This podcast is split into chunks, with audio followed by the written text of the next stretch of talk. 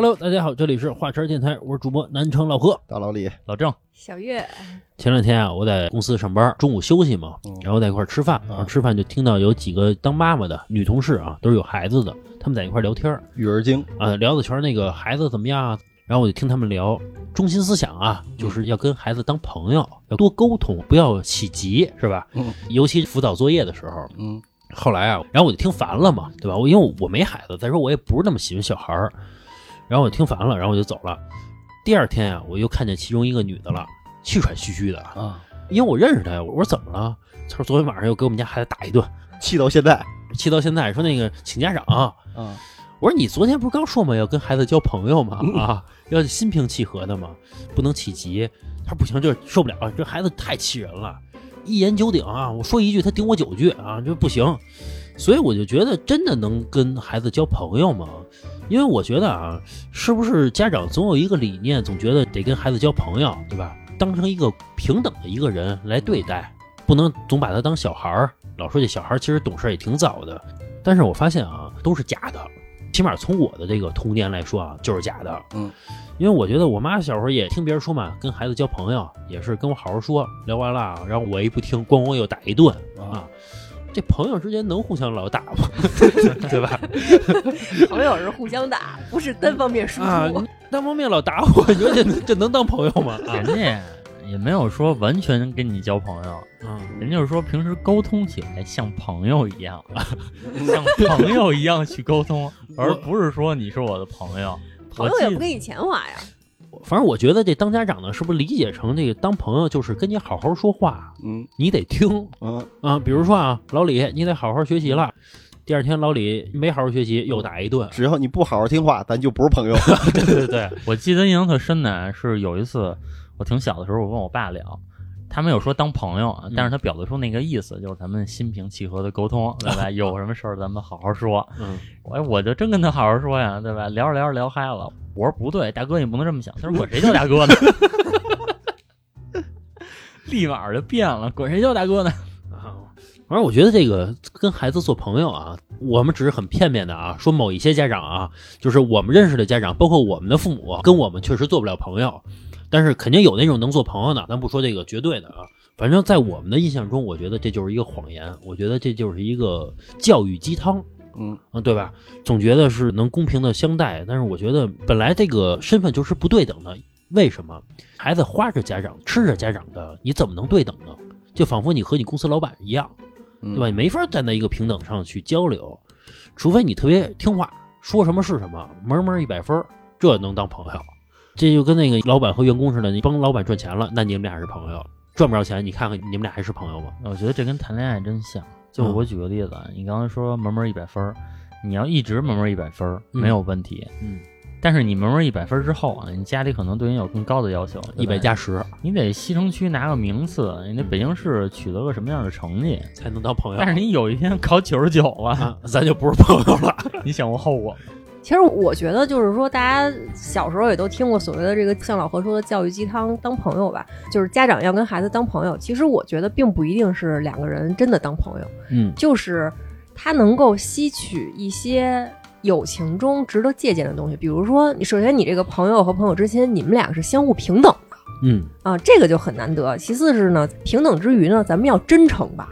咱要说真话吧，啊，就是这两点其实是跟父母很难做到的。首先，父母认为你跟他不是平等的，嗯，他是远远凌驾于你的对啊，啊。然后你又觉得呢，那怎么能跟父母说真话呢？嗯这跟父母说真话，那肯定当不了朋友啊。啊，对，家长可以知道你考多少分你问家长咱家存款多少，他不告诉你，对吧？哎，我到现在我都不知道我们家有多少存款。基本上都不知道吧？哎，为什么不知道呢？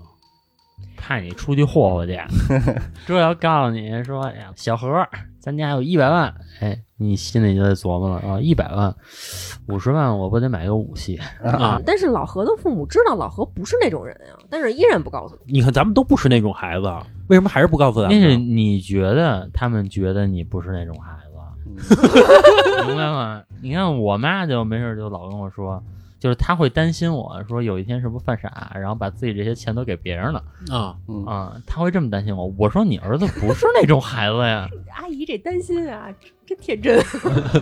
就是他会担心啊，我会不会把自己的资产给别人呢？说啊比如说我碰见一女的，然后我被她迷惑啊了，把房子直接送人家了啊，对，啊！把什么房子都加上她名儿呢？老郑啊，不骗别人房子就好事儿。然后我说我不会，然后我妈就说那可说不准，这情感上的事儿谁说得清楚？我记得我之前好像跟老何聊过这个问题，就是为什么父母就是说老是不愿意告诉自己的孩子家里有多少钱，甚至啊，你像我，我其实不愿意告诉我父母我一个月挣多少钱，或者我跟老何有多少存款，就是我是不愿意这样的，因为什么？第一啊，我特别怕呀，你像老何之前好像就跟他爸妈说过他一个月挣多少钱，然后呢，他爸妈呀就开始就。我儿子那家伙有什么事儿找我儿子啊？老何说我办不了这事儿，这么说吧，我挣的稍微多一点的时候啊，当然也不是特别多嘛。但是对于父母那辈儿，就是挣的相对来说多一些。然后呢，我们家里人啊就跟亲戚说，找工作找老何，挣得多就能有这种能他就力了。觉得你挣得多，那你社会地位就高啊。那不是应该这么说啊？说啊，没钱花找我儿子，那他不说，那他不说，这个他们不犯傻。但是呢，我儿子工作好，以后你们谁谁毕业了啊，就是找老何，让老何给你找工作来啊，啊。那会儿啊，因为这事儿，俩亲戚真找我来了，没给人办成。嗯，我确实没这能力。老何自己还没工作呢，啊，我没这能力，然后没办成，给人得罪了。我妈跟人打保票，包括什么我姥爷什么跟人打保票，嗯。说肯定能办成，那人家觉得你肯定有能力呗，对吧？结果真办不成，人家就觉得我不办事儿，啊，对吧？但实际我是真办不成，就是能办不给办，对啊，人家觉得是不是礼没送到位？啊，嗯，有一次我妈也是，她给我发了一份简历，嗯然后那个简历上呢是一个博士毕业吧，如果我没有记错的话，嗯。一个博士毕业，然后从前在国外，嗯。一直在国外，好像是在澳大利亚还是加拿大，我忘了啊。嗯。然后一直从事这个就是写作方面的事儿，嗯。现在回国了。然后我妈嘣给我发这么一份简历，然后说说你帮人看看，啊，然后我当时我收到简历，我打开其实都没有打开呢，我就跟他说，我说你儿子呀没有这个本事，我 我说你先要认清这点。我妈说那就得了吧，我估计啊可能也是跟他姐们儿啊，对吧？说去了啊，啊说去了，要不然为什么把简历给他呀？啊，对对对，对吧？也是打保票去了。打保票去了，啊出去。你看我儿子挣那么多就没问题，你儿子学历比我儿子还高呢，还国外留学回来的，嗯，让我儿子给找一工作，比他的工作还好。嗯说不准啊，你妈是让你看看，你瞅瞅人家这儿子，我记得原来的时候，我妈最喜欢跟我说的一句话啊，嗯就是我真不理解你跟老何这样，上学时候都快毕不了业了，怎么还能挣这么多钱？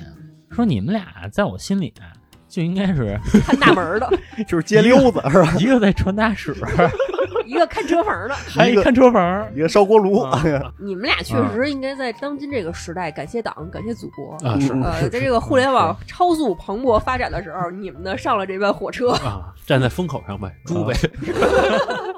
飞起来了呗，就我妈身边有这种家长啊，呃，孩子正在高考呢，压力特别大，这家长啊，天天逼着孩子去学习去。我妈有时候就安慰这个家长嘛，就说呀，说这个孩子这学习啊，别盯太紧。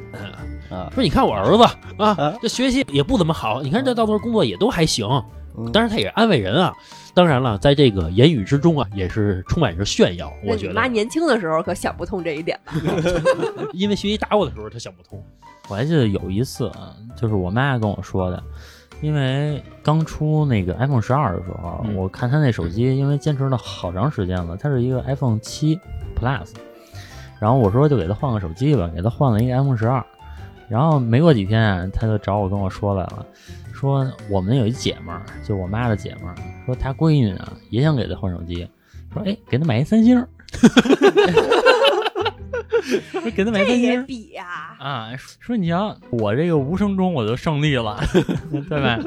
然后据说呢，他那姐们儿呢也跟他闺女说了，说想要一 iPhone，啊想要一苹果，啊，但是人闺女说了，三星好使，呃，就换一三星。哎，我真的觉得其实这样有点有点讨厌。你觉得这老郑他妈还比如像我妈什么的，相对来说有点讨厌吧？但是我跟你说，当我们俩父母受气的时候，你没看见。比如说人家孩子考上本科了，考上什么研究生了，人家跟我妈炫耀的时候呢，也就是多年之后，我妈终于可以炫耀一把了。对？老何现在说起这话的时候充满了气愤，啊真的，从小啊、这个没少受白眼儿。啊这个东西真的是，就是从小，其实我挺让我妈在亲戚朋友面前抬不起头的。对你说上高中的时候，那个老何还行啊，交点钱上个高中，我都没有交钱这路子，然后我就没上高中嘛。后来好像有一就亲戚问说：“哎，这个小郑在哪儿上高中呢嗯，？”然后我妈就说：“他没上。咬着后槽牙说的，” 所以你说，其实还真的就是老何这个说确实对，年轻时候啊，真受了好多气。对那我现在能扬眉吐气了，对，而且确实大家都是普通老百姓。嗯我妈能接触到的姐们儿大多啊，也都是普通老百姓。嗯，那所以有这种小攀比，尤其女人有这种小虚荣心，无论多大岁数都会有嘛。对对对我觉得也挺正常。正常。对对，也是这个 复仇，对吧？也是仇者联盟也是复仇嘛。我同事啊，也是之前录过音，那雷老师，他呀，他跟我说，他以前学习也不好，也是跟我和老郑那个遭遇是一样的，从小就是爸妈因为孩子的学习抬不起头，后来呢，也是随着这个雷老师工作了，工作也不错，挣的也不少。他妈一姐们儿啊，从小就气他妈，就说这个自己闺女在这个美国呢，啊，读研究生还工作了，还拿着绿卡了，这样就别在一起玩了，啊 一块老六公园啊，就相爱相恨的，也成天在一块儿。后来呢，这个雷老师不是挣的还行吗？当他姐们儿再跟这个他妈再炫耀的时候，然后他妈就说说呀，你闺女啊再好，在美国回不来，我儿子呀在中国挣的也还行。你看着我儿子一会儿请我吃饭去了，我不跟你聊了。我都觉得这俩妈交流 就差，就是我儿子好，有一种这个既视感啊。其实他们在炫耀当中，他们发自内心是开心的，是为子女所高兴的，对吧？那肯定的呀。包括啊，其实有的时候我故意有的时候，哎，给我妈买一好的东西，嗯，哎让她在这个朋友之间啊炫耀一番。因为确实啊，这头二三十年啊，抬不起头的这个年头有点太长了。哎，要说这个，其实话人挺多的。有一次，我妈回来跟我说，说她有一个姐们儿，她姐们儿的孩子呢是卖保险的，但是卖的是那种国外的保险，可能还是一种高端险吧，这个我具体不太懂。呃，她姐们儿呢就跟我妈说，说你儿子现在干嘛呢？意思就是说呢，我闺女啊现在卖保险挣得多，要不然也拉你儿子干这个。然后我妈就说，说这个一月挣多少钱呀、然后我妈的姐们儿就说呢，一月两万多。嗯，我那会儿啊，收入比两万多略高一些，我妈就朝她姐们儿露出了神秘的笑容，两万多就美了，是吧？然后我妈就说：“嗨，不用，年轻人自己奔去就完了。哎，你问过你们父母，你们是从哪儿来的吗？问过呀，啊，你父母怎么说呀？就是沟里捡的，就指着一个沟嘛，就是啊就每次路过这儿，啊就说哎，你你打这儿来的 是那脏河沟吗？对对对，一般都不能干净这河沟啊。我是从垃圾桶里翻出来的。”我也是垃圾桶，我啊是从垃圾桶边上捡的。小月呢？我是在我知道我是怎么来了之后，嗯我故意去问我妈，啊然后得到的答案好像也是说从这边捡的。就是说那个时候我已经知道我是怎么来的了，然后我故意去问我妈，我想看看她怎么回答我。就从小就没有心机，我跟你说。啊 哎，这个我有一特逗的事儿，我之前有一同事，然后我跟他中午吃饭的时候聊天，正好聊到这个话题嘛。我们其实是一桌人聊啊，然后就基本上都是从什么垃圾堆捡的，还有说变出来的，嗯反正就是什么回答都有。然后有一同事呢，就一直低头吃饭，然后我们就问他，我说：“哎，你是不是小时候也问过你父母这个问题？你父母怎么回答你啊？”然后他就跟我们说呢，说说我小时候问我父母这个经历啊，不太美好。我说那用再讲讲怎么回事儿啊？他就说呢，那天正好赶上他爸跟他妈吵架了。他妈的脾气其实是比他爸要大的，但是他爸是什么事儿都堵心里，啊就他爸不爱说。但是他小时候他又不那么会来事儿，他看不出来，然后他还去找他爸去。那会儿他应该是已经上小学了吧，就已经开始记事儿了。他就问他爸说：“爸，呃，我们班同学都说什么是从垃圾堆里捡的，然后是从哪儿变出来的？说我是怎么来的呀？”嗯然后他爸正在气头上呢，他爸就跟他说：“你妈逼里来的。”我去，然后就因为这个事儿，他还哭了一鼻子，就啊他觉得他爸为什么要骂他。多年之后，他发现 他爸其实说的也，太直白了，但是那会儿他爸确实是在气头上。估计他爸当时看见他呀，真他妈烦，回你妈逼！我想过一个问题，如果我的孩子要问我啊，我可能也说是买大蒜送的什么的啊，充话费送啊的，充话费送的什么的，你没法跟他说的特别直白，是吧你？跟他说是爱的结晶，你就说爸爸跟妈妈结婚，你就来了。一结婚就来了，一结婚就来了领证就送一个。不过现在小孩儿是不是懂得事儿多懂得快也都比较早嗯？他会说话的时候，是不是就知道知他是哪儿来的了？咱们说回来啊，说这沟通的问题啊，嗯，老郑，你说你妈从小蒙你那啊，从小老跟我假沟通，就是我其实小时候会有一个问题比较好奇，就是因为我看其他小孩儿嘛，都是老买名牌儿，然后老买这个买那个的，我就特想知道我们家到底跟这些人的家庭差多少。嗯嗯然后我就老问我妈，我说妈，咱家到底还有多少钱啊？嗯然后我妈就跟我说没钱了，啊然后也不跟我说多少。然后有一次啊，可能赶上我妈心情好，沟通起来比较顺畅。然后我妈就是一本正经地跟我说，说咱家呀还有一万五千块钱嗯把你当朋友了，啊，把我当朋友了，说只有一万五千块钱，说你看啊，你开学就交学费，我那会儿上大学啊，开学交学费。你学费就八千，你看交完这八千，咱家还得吃喝，对吧？还得给你爷爷奶奶、姥姥姥爷买东西。你说咱家还多少钱？哎，我一听啊，我当时就压力顿时就特别大。我说，哎呦，嗯我说这我们家马上要断粮了。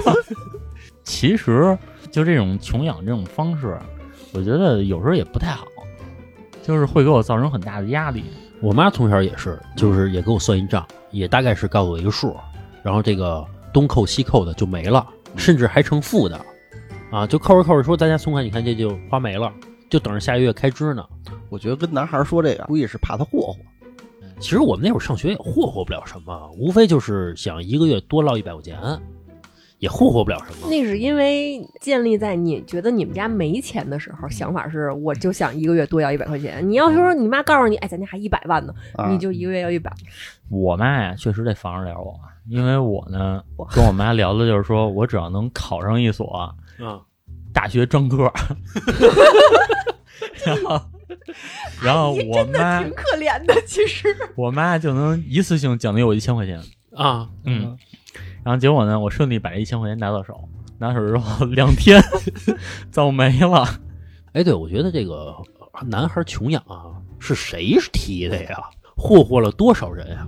就是因为你男孩儿确实是你毕业之后，你走入社会之后，你承担的压力会更多。如果说从小就把你们养的跟娇宝宝似的，家长有这种远见吗？就从小就这么培养我们压力？穷养的这个话题也不是咱们这辈家长人提出来的，可能是更早的这种所谓的教育家提出来的。那贯彻的太全面了吧？这种事儿当然贯彻的全面了。啊你这个东西你没有办法界定，因为我妈到现在都觉得，今天对吧，儿子能有一个还行的工作，能有一份还不错的收入，都是因为他，都是因为他。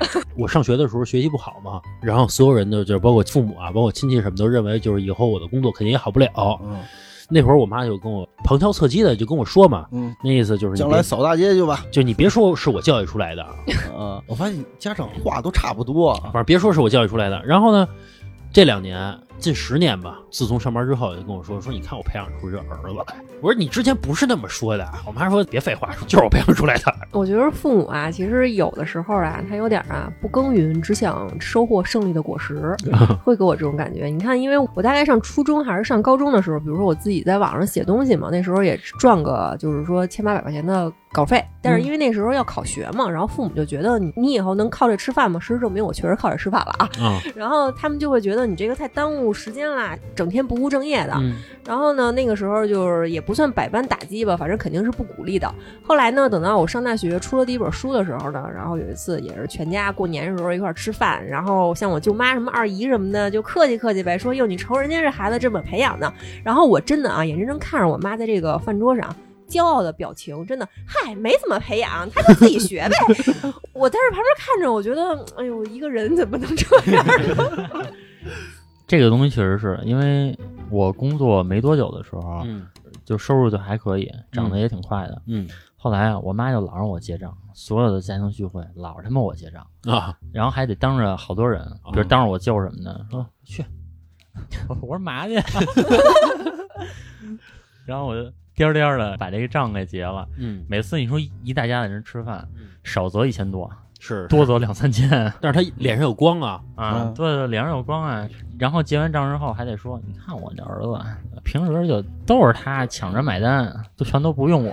啊啊亲戚朋友在你妈跟前儿说：“嘿，这孩子真有眼力见儿啊啊！这孩子你看有本事，挣钱了，孝顺父母。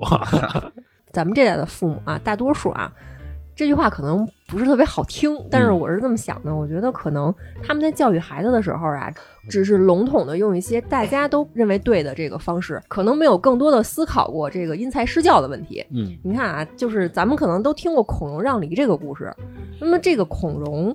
他拿到一个大的梨，他作为一个小孩子，我想吃这个最大的梨，他有错吗？没错，其实是没有错的。然后你这个父母，比如说你想教导自己的孩子，你应该去说，你是不是应该学会分享，是吧？嗯你要把你的这个好的东西呢，去跟你的朋友、跟你的亲人去分享，嗯分享使人快乐，分享也也是一种美德。你要教育的是分享这个点，而不是指责他你怎么能要那个最大的梨。嗯啊，我觉得这个是不对的，因为一个小孩子他不懂这些所谓的美德、所谓的这些优秀的品质的时候，那么我就想要这个最好的东西，这是人的本性啊，这个嗯太对了，我觉得没有什么需要打击的。那父母其实这个时候应该去告诉他，孔融要要让这个梨，是因为他觉得父母对我好，我要把嗯这个梨跟我的妈妈一块儿吃，或者说让给我的弟弟去吃，因为他比我更弱小，需要更多的这个社会资源，这个是对的。但是如果说你要是一味的说光批评这个孩子，你竟然是这么大逆不道，你不知道把好的东西让给妈妈吃，或者说让给弟弟吃，你太自私了。那么以后会导致什么？导致这个孩子呀，第一他不愿意跟妈妈沟通了，他觉得他老骂我；第二是他看见梨他就有恐惧，嗯，他看见这个梨他会觉得第一个想的是什么？我不配。还有一种啊，举个例子啊，比如说我有一孩子，他拿一个梨，我跟他说给老李叔叔，先给他吃去，不给他吃啊，我就说他。你想想，如果我我告诉这个孩子，你必须要给老李叔叔吃，那这孩子不给老李叔叔吃的话，我就会骂他。那这孩子是真心实意的要给你吃吗？不是，肯定不是，因为他是怕我骂他，对吧？那以后比如说我给一个孩子给他吃的，他是不是下意识的就是所有人盯着他？从小教育我的时候也是，就是有一个好的东西要给姥姥吃，给奶奶吃。那会儿啊，给我一块糖，我就感觉所有人都在盯着我，啊，对，会，盯着我，我不给就得骂我。但是那会儿也有心眼儿，我就知道奶奶和姥姥不吃这块糖，我肯定给她了。她会说：“这个小何你先吃。”她肯定这么去说。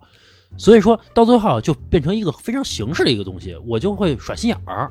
我觉得孩子都会这么想问题，因为孩子他不傻，嗯他很想得到这块糖，但是他又不想挨骂，他怎么办呢？就是假惺惺的给。哎，我也有这种经历，就是比如说小时候爱吃那种膨化食品，比如打开一个那种乖乖吧，然后家里面什么爸妈都在了，姥姥都在，我必须要绕场一周，嗯让所有人都先拿一个，然后我甚至有一种感觉啊，就是说真的是所有人都在盯着我打开这个乖乖。对，当我打开之后呢，哎，比如说我先给到我姥姥，然后再给我姥爷，然后又绕到我妈那儿，我能看到我妈满意欣慰的眼神儿。我觉得就是压力太大了，它只是一袋吃的而已，我并不是说给了这个吃的我就尊重你了，不给我就不尊重你，我就放在那儿，你想吃你过来拿，其实也是没有问题的。对，哎呦，就你们说这个啊，我突然想起，原来我给我同事的孩子应该抹上了一绺这个童年的阴影。哎，郑叔就是叔，就是有一次啊晚上加班，然后我同事呢，他也带着孩子来了，因为那是一个周末，他孩子正好没人看，然后结果呢，孩子在那吃果冻，吃着吃着呢，他妈就跟这孩子说说你去给郑叔叔一个，嗯然后我刚开始说不用不用，然后那他妈说没事，就得让他去，那个说给郑叔一个。结果那果冻呢，让那小孩其实吃的差不多了，就剩一个了。嗯，然后他就把那果冻拿给我说让我吃，我一看这果冻啊，哎，正是我爱吃的那个。喜之郎啊，就那喜之郎里边有一个那橘子果肉那个，我特喜欢吃那个。我说哎谢谢，然后咣一下吃，孩子哇哭了是吧？吃完这小孩儿就不说话了，不说话就就跑他妈怀里去了嗯，啊。然后然后他妈就问说怎么了？然后那个小孩就说叔叔把我果冻吃了。他真给吃了，那我以为他真让我，对我就吃了，是是，对吧？谁有咱们实在啊？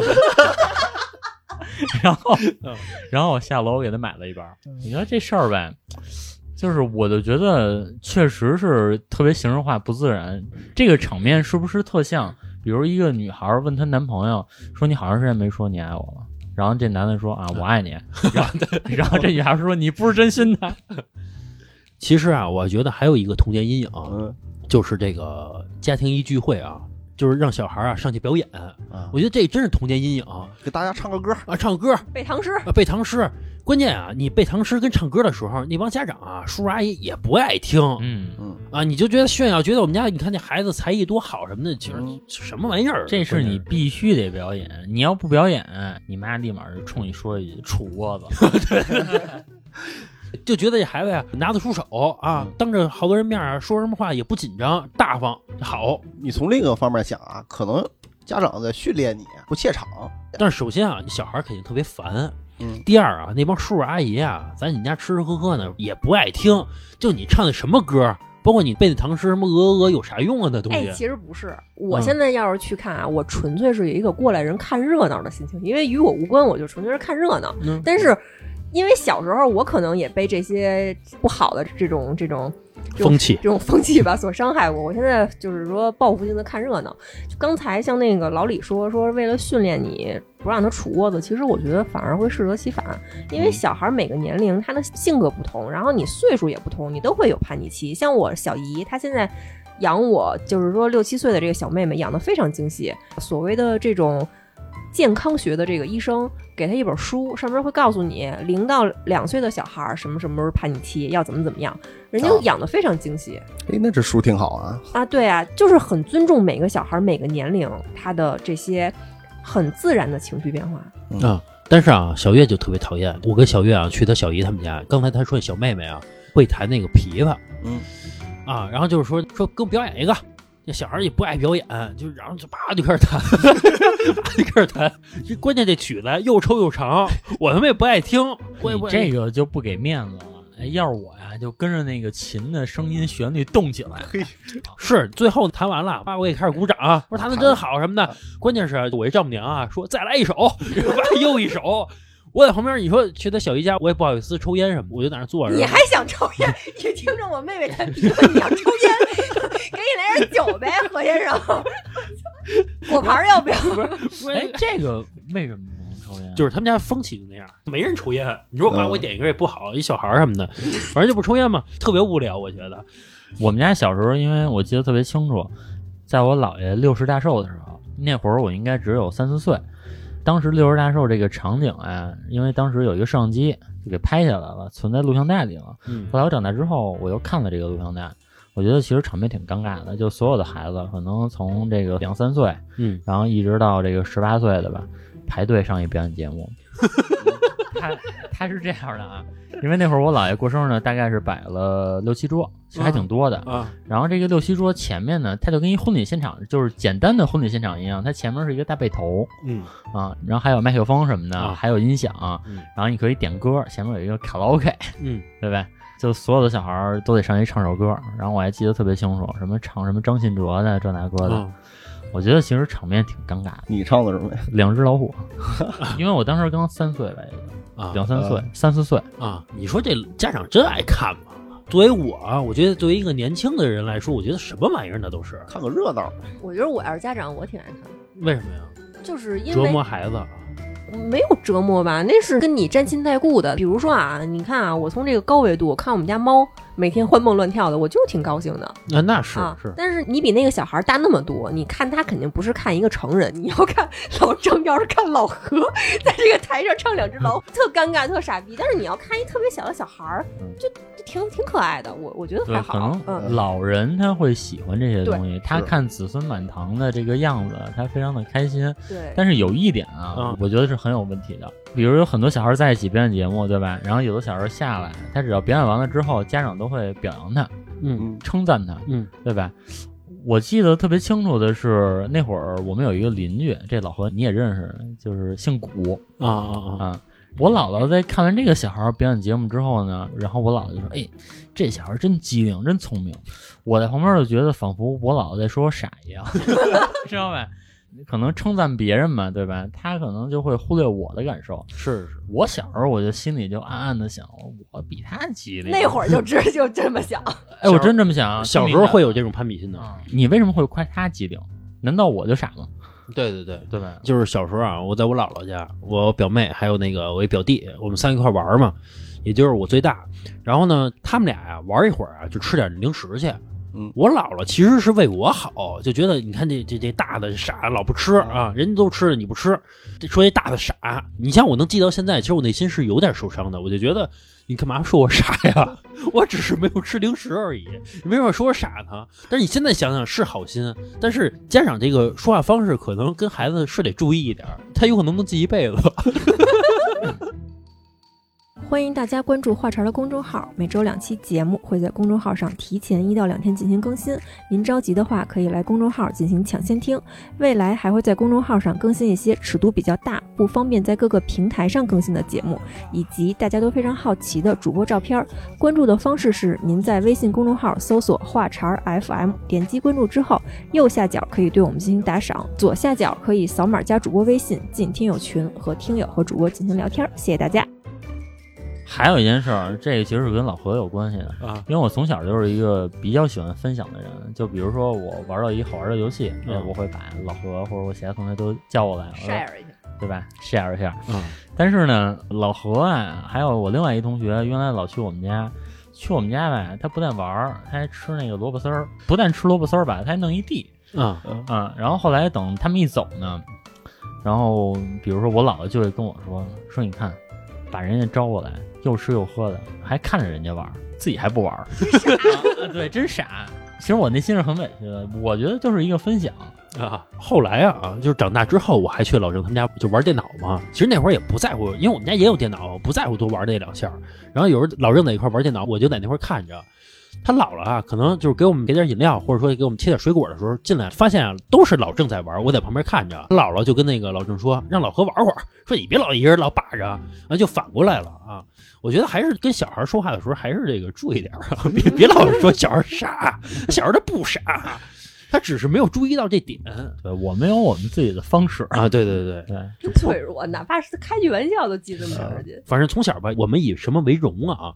就是说家长说这孩子贼着呢嗯啊，这孩子比谁都油，比谁都贼，我们就特别高兴。这孩子特淘。啊啊啊！嗯，还有一部分就是，尤其是这个北京的家长啊，就恨不得孩子天天出去称霸王打架去。啊嗯，我就有一个亲戚就这样，就是他有一个同事的孩子，就恨不得把那一片儿都打遍了，就天天就头流着血回来都得，哎，就特喜欢那孩子，觉得这孩子以后有出息啊！孩子王啊。结果他们那孩子后来进去了。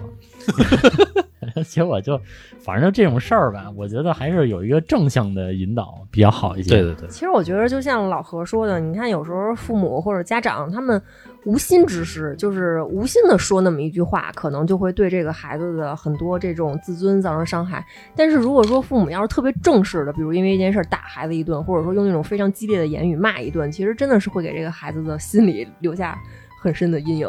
而且我有时候觉得啊。咱们的父母啊，或者说咱们这一辈儿的父母，他们可能有时候生孩子只是因为别人都生了，我也要生。啊，对对对，就是他们会给我一种什么感觉？他们好像并没有做好准备当一个爸爸妈妈。那会儿不讲究，对，那会儿不讲究，然后这就是导致一个什么样的后果？他们在生完孩子，或者说在教育这个孩子的时候，在很多年，或者说在这个孩子长大的这个十几年、数十年里面，都会有一种特别悲壮的付出感。他并没有想到说，我生一个孩子，我其实是体会到了为人父母的快乐。我跟他，我们是一起成长的，是吧？我种一棵树，种一朵花，我慢慢的看着它长起来，我是有快乐的。嗯，他其实忽略了这一点。孩子跟父母其实是互相成就的嘛，而不是一个单方面的我居高临下、颐指气使的去教育你。我觉得是这种感觉。比如说啊，从小这个教育孩子要诚实，对吧？但是呢，遇到什么这个极端的事情了，比如说这个你编一个瞎话就能过去的事儿，但是呢，我选择了诚实，我妈就说你怎么那么傻呀？说实话啊，很双标。关键是他教育你要诚实，生活中让你来的都是这些反正假招子的事儿？什么什么先让别人吃一圈儿，就更有甚的，我记得特别清楚啊。这个事儿我也在之前的节目里讲过。有一次就是我妈身体不好，做了一手术，嗯然后就来了一个我妈同事，然后我妈同事就给我撂了五百块钱，嗯估计啊，其实我现在理解这意思就是可能怕直接给我妈，我妈不要，给我撂了五百。但是给我撂五百的时候，这哥们儿吧跟我说了，说这个别告诉你妈，不用经过你妈，嗯就是给你五百块钱。那我就觉得就是给我的，嗯嗯，然后我噔噔噔就花去了，嗯 然后那花完了呗，正你又是兔子吗？噔噔噔的。花完了之后呢，呃，人就找我妈来了，嗯就应该是看我妈这边没反应，嗯嗯，然后是不是觉得我没给我妈，然后就找我妈了，然后我妈把我练一顿，然后他应该怎么跟你妈说给了你五百块钱呀？上回给孩子那五百块钱收着了吗？啊，别让孩子乱花。反正就是总有这种话茬儿的，肯定能找着啊？对啊，对吧？然后我就觉得，操，那你别利用我，那就 你这为什么呀？老来这假招子。哎，我觉得咱们这一代人可能就会好很多。有一天要是说老郑要是做手术，我瘫到医院里了，我他妈不做手术，我跟老何去看他去了，比如直接说了就不给钱了，给你没给你买二斤香蕉，你先吃着。还有一个假招子什么呀？就是比如过春节，家长啊带着孩子在亲戚的这个面前走一圈儿，嗯要压岁钱嘛，对吧？嗯一般给的时候都说甭给这孩子了，甭给，甭给，甭给，说那个拿着吧。哎，我特别害怕这种场景，因为我记得特别清楚，就是有一次是一家人坐在一起，正好赶上那天是我生日，嗯然后我大舅掏出五百块钱，然后说：“哎，这个今天小郑过生日，嗯生日快乐！”哎，我二舅一看不干了，赶紧也掏出五百内卷，啊，内卷呢。还得掏一千，但是你知道我当时拿着这钱是一什么心情吗？嗯，嗯，就我不知道啊，就是我当时那感觉，我像一个要饭的。哟，哎呦，哎，我当时有那感觉，可能是因为我小时候自尊心非常强，我感觉我是要饭的，因为我当时我已经很大了，我已经上大学了，我就觉得操，施舍谁呀、这是？我操，你还挺有志气啊！然后我拿着一千块钱挺不忿儿的，赶紧花了去。赶紧花了。其实我觉得咱们这辈儿应该就好一点吧，比如说我有一孩子，比如老郑嗯见面，比如给一千块钱，给五百块钱的，老郑不会就给他正入就给一千块钱，就不给了。我跟你说，给孩子钱，因为我自己有过这种伤害，我不能让下一代有我觉得正这种伤害。入怎么着也得五千起吧五，千起，五千起。是吧？老李，比如给我孩子五千块钱，对吧？哎，我就不推了，我说谢谢李叔，就完了呗，这事儿应该的，给就给呗，对吧？明年呀还去李叔叔家，其实这种风气我们家就挺好的，我们家就是因为别人家给了你五百块钱，嗯，你们家还得给人家孩子家五百块钱啊就等于还回去了就不给。了。对，后来对后来就是家长什么一商量啊，换来换去的没什么意思，所以啊说以后家里都不给。就看是奶奶搁姥姥了呗，对吧？对吧？是是是，但是我听过一个理论啊，就是我给我同事在讲这件事儿的时候，说觉得压岁钱都是互相换。他说不是啊，他说怎么会是互相换呢？我说那你们家怎么给？他说就是我给你五百，你得给我一千。哟啊，那我给你十万呢？嘿我说那不是谁先给谁先吃亏吗？啊，他说那不管，他说我们这边就是这种风气。那都憋着都不给。我就把我跟老何的这个就是那个中间给钱的事儿都说了。我我说我有一哥们儿，对吧？结婚时候我给了一万块钱，他说那他就得给你两万，要不然就断了。我觉得你编了个故事是吧？你这同事是无中生有的吧？我这同事确实存在，现在还有联系。我小时候压岁钱是，比如说我二姨给我二百块钱，然后我妈给我那个二姨家的孩子二百块钱，然后呢，我二姨给我这二百块钱，我自己收下来了。其实相当于是我妈给了我二百块钱，哦，你不给你爸妈的啊不给？我爸妈。小的时候会给，后来大一点儿就自己拿着了。哎，我这么说吧，我的压岁钱啊，我一分钱没拿过，我也是，就是刚给我啊，不到五分钟，绝对就进我妈兜儿，我帮你拿着吧。说帮我每年交保险、交学费哎，对对对对啊，就全帮我花了嗯啊，帮你花了，全帮我花了 怕你不帮你。算了算，还贴了点儿。啊，怕我不会花。就头两年我还问我妈呢，我说钱呢？嗯我说交哪保险了？你知道过去有一种保险啊，是比如说这孩子到十八岁之后给两万块钱，对，有那种保险，对，好像也是医疗保险吧，好像是。比如说你没生过什么大病什么，给你两万块钱。我说你帮我交了这么多年，我非常感谢。那两万块钱呢？你得给我呀。哎，这个钱后来那个什么，有有一次我回家，我妈还真领我说是你去那个银行去办张卡去，啊说是到时候返钱，到时候返你这卡里头啊啊，还真给你啊，了，没给我，但是卡还是在我妈这儿。必须用你的户头来开是吧？对，其实这个保险公司啊，想的是这个应该返给孩子，结果没想到啊，还是落入了家长的兜儿。咱们现在都长大了嘛，其实我觉得咱们还可以再聊聊啊，怎么和家长进行沟通啊。其实我觉得现在家长已经步入了一个什么样的岁数啊？我觉得就叫。老小孩儿的岁数慢慢开始往一块儿步入了啊，就是虽然他们还没到那真正的那个年龄，但是我觉得他们有这个趋势了。因为我爸以前啊脾气比较暴，然后我们两个呀生活在同一屋檐下啊，难免有点小摩擦。啊，嗯，这小时候啊，或者说在我年轻的时候啊，就老跟我爸吵架，然后吵得还特别凶。后来呢，到我现在，比如我结婚，我搬出去了，距离产生美嘛，有时候看见我爸呀，或者我再回家什么的，我就明白了什么叫哄着，就是通过我爸呀。我就明白了一句话，说的特别对。之前呀，我还跟这个老何聊过呢，说这个世界上啊，其实你可以理解为，大家在认定一个事实的时候，没有绝对的对错，嗯，没有绝对的事实，只有认知。嗯。就是嗯我这个人的认知是这样，那么我认为世界就是这样的，那么你就可以理解为这个世界上其实是没有绝对的事实，只有认知的偏差哇深了这句话，啊。我现在对于我爸这个态度就是这样，我不跟他讲究这个事实了，嗯就是你的认知是这样，OK，我就按照你的认知走，嗯只要你的这个认知不妨碍咱们这个家里的经济大权，我就听你的。我现在又意识到一件什么事儿，我发现这个女孩子啊，其实有时候是世界上最可爱的小动物。嗯 啊就是她具备一个男孩儿具备不了的，算是一个输出的一个属性吧，嗯叫嘴甜。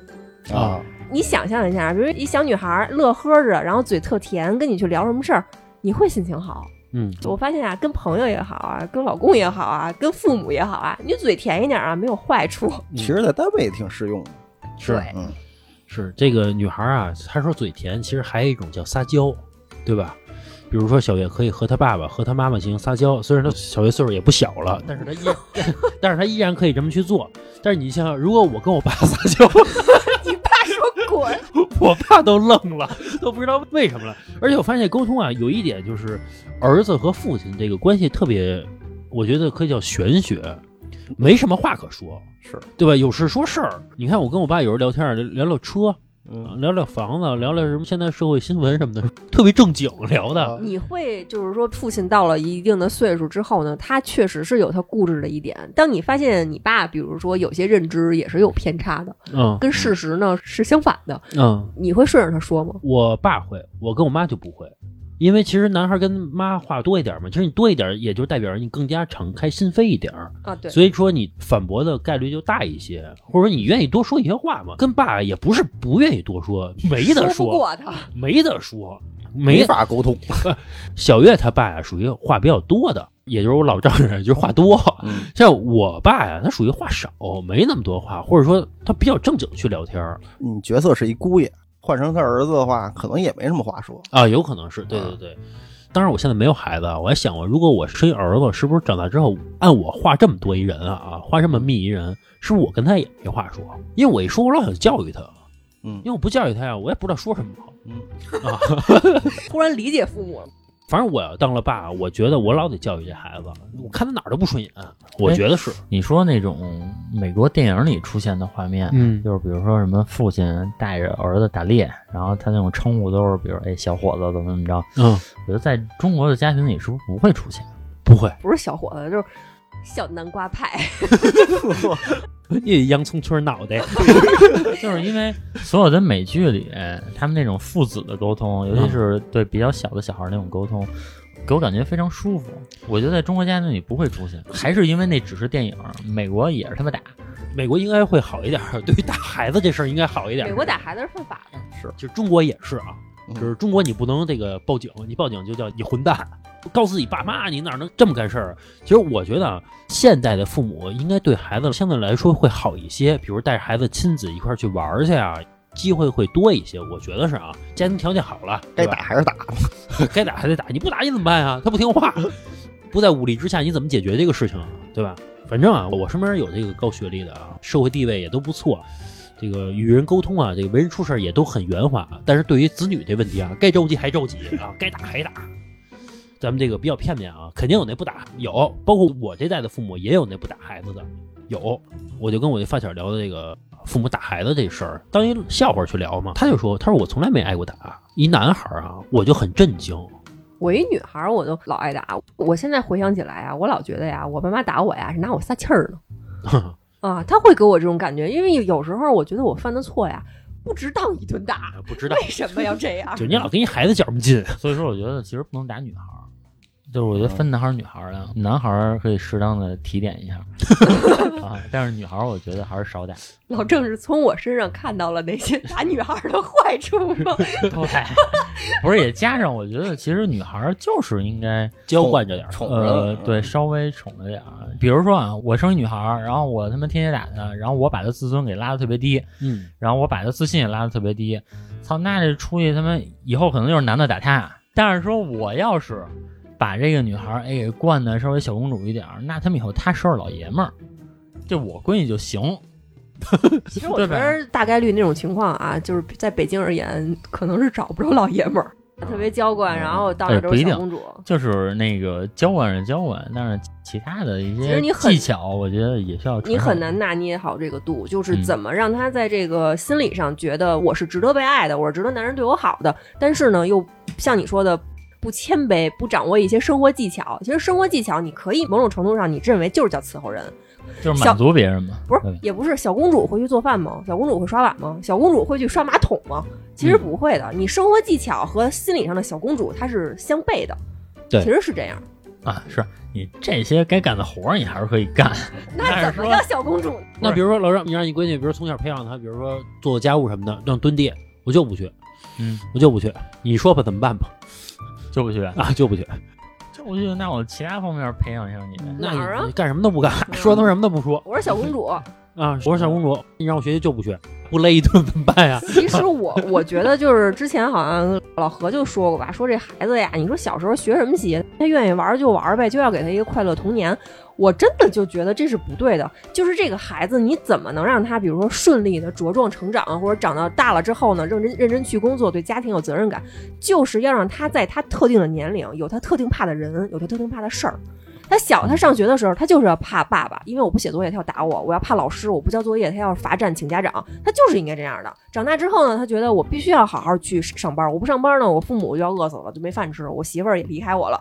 然后结婚之后呢，他就觉得我不能出轨，出轨了，我媳妇儿就要跟我离婚，我的孩子也瞧不起我，爸爸怎么能这样？这是对的呀。片面了啊，片面了，啊片面了。当然，我们说这个这种教育方式啊，肯定是我们理解的啊，嗯打孩子肯定是不对的啊。呃，我问一下，就是随着咱们年龄长大，你发现你的父母变老了吗？发现了呀，其实我特别不爱听一词儿啊，有时候朋友跟我说说你们家老爷子怎么着怎么着，啊我特别不爱听一词儿，我爸不老，就别老说老爷子，那不是老爷子。我特受用这词，我觉得这个非常自然，关键是我觉得我爸不老，他给我的印象不像那个岁数那么大的一人，还是那个中年男子。对，是一个中年人是因为你还。把自己当小孩儿了。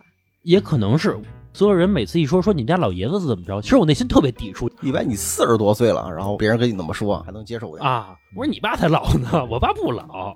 但是啊，有一次其实挺触动我的，就有一次我坐电梯下去，正好到一层，看见我爸抱着狗，正好我爸还穿一个就是土黄色一个衣服，略显苍老，对，然后你打小都没这么抱过我，还真是。也加上我爸穿这个土黄色衣服，特别显老的衣服。哎，我突然感觉这人老了。对，哎那次我第一次感觉到，哎，原来我爸岁数也大了。但之前啊，我从来不觉得我爸岁数大，可能那天没捯饬。也可能就昨。天老李说呀，说老何他爸抱着狗，老何觉得从来没这么抱过我。老李，你真不知道，就是就老何家那狗，在他们家地位有多高。之前啊，我跟老何聊过，我说咱不说你跟你们家狗啊同时掉河里，你妈先救谁？老何自己说的，说啊，但是如果说让我妈选，比如说三年不见儿子和把他们家那狗抱走，他妈肯定选三年不见儿子，就地位奇高。哎，我觉得你说父母这老了这个事儿啊，嗯我其实挺有触动的。嗯就比如说我爸吧，我爸六十多岁吧，嗯然后他其实年轻时候啊也经常出去玩儿，但是仅限于国内，并嗯并且我爸其实到现在还没有坐过飞机。啊嗯然后平时我也老让他出去玩什么的，但是他也老不去。就我仔细思考这个问题啊，就有一次在花钱上，然后我那个思考这个问题。其实你说买房子、买车，嗯或者你做其他的投资也好，花钱也好，其实你都会有一有那么一段时间是后悔的。就比如我买这房子，然后我就想，哎，我要是当时我他妈选那个，会不会更好？或者说我要再等一等，对吧？可能在我当时那节点，这个房子买贵了。嗯后来我发现，只有一种投资我是不会后悔的，就是把钱花给父母，啊，对对对对吧？所以后来，呃，我就想了一招儿，嗯。他们不是说觉得怕这个又花钱，那个又花钱吗？嗯？我会在大众点评上，我买两张券儿啊。啊，然后我说这券儿是客户送的，嗯，当然说其实那券儿可能是在北京有一个特别好的一个算是洗浴吧，但是其实里边的自助餐是特别出名的嗯。啊，但是那个券儿可能一个人一张可能就得一千块钱，嗯啊然后我就现在打算买两张那券儿，嗯然后我就说是客户送的。啊啊其实你花给父母的钱，你是不会后悔的。这是我唯一对于我来说啊，唯一一个不会后悔的投资。啊，对对对对，就是花给父母。我觉得就是父母老了之后，多心疼一下他们。该享受啊，是吧？对，其实老说什么我们现在在社会当中老说，比如我们有工作了，我们赚钱什么的，他们为我高兴什么的，但其实你还是在啃老的状态。有人老说什么，比如房子是我自己买的，车是我自己买的，我就没啃老吗？其实不是的，对吧？比如你生一孩子，你父母帮你带不带？比如帮你带一孩子，你是不是在啃他们？对不对？你回家吃一顿饭，帮你做点好吃的，你是不是在啃他们？尤其父母现在岁数慢慢变大了。你不觉得当你到达一定岁数的的时候，比如你刚二十多岁的时候，你说话他们有时候不听，但是你发现你岁数越大的时候，你说话他们慢慢开始吸取你的这个话了，他们开始听了。其实当他们听的时候，我觉得就是他们开始慢慢变老的第一步，对吧？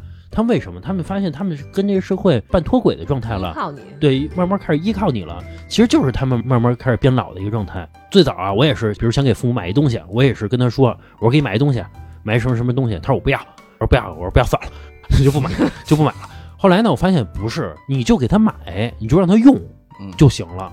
你给他拆开了，你看我有时候我送我妈啊，比如送一东西挺贵的，她让我退了去，嗯她觉得嫌贵，我给她退了，但是我当着她面啊，我给拆开，我给拆开，我把气死他！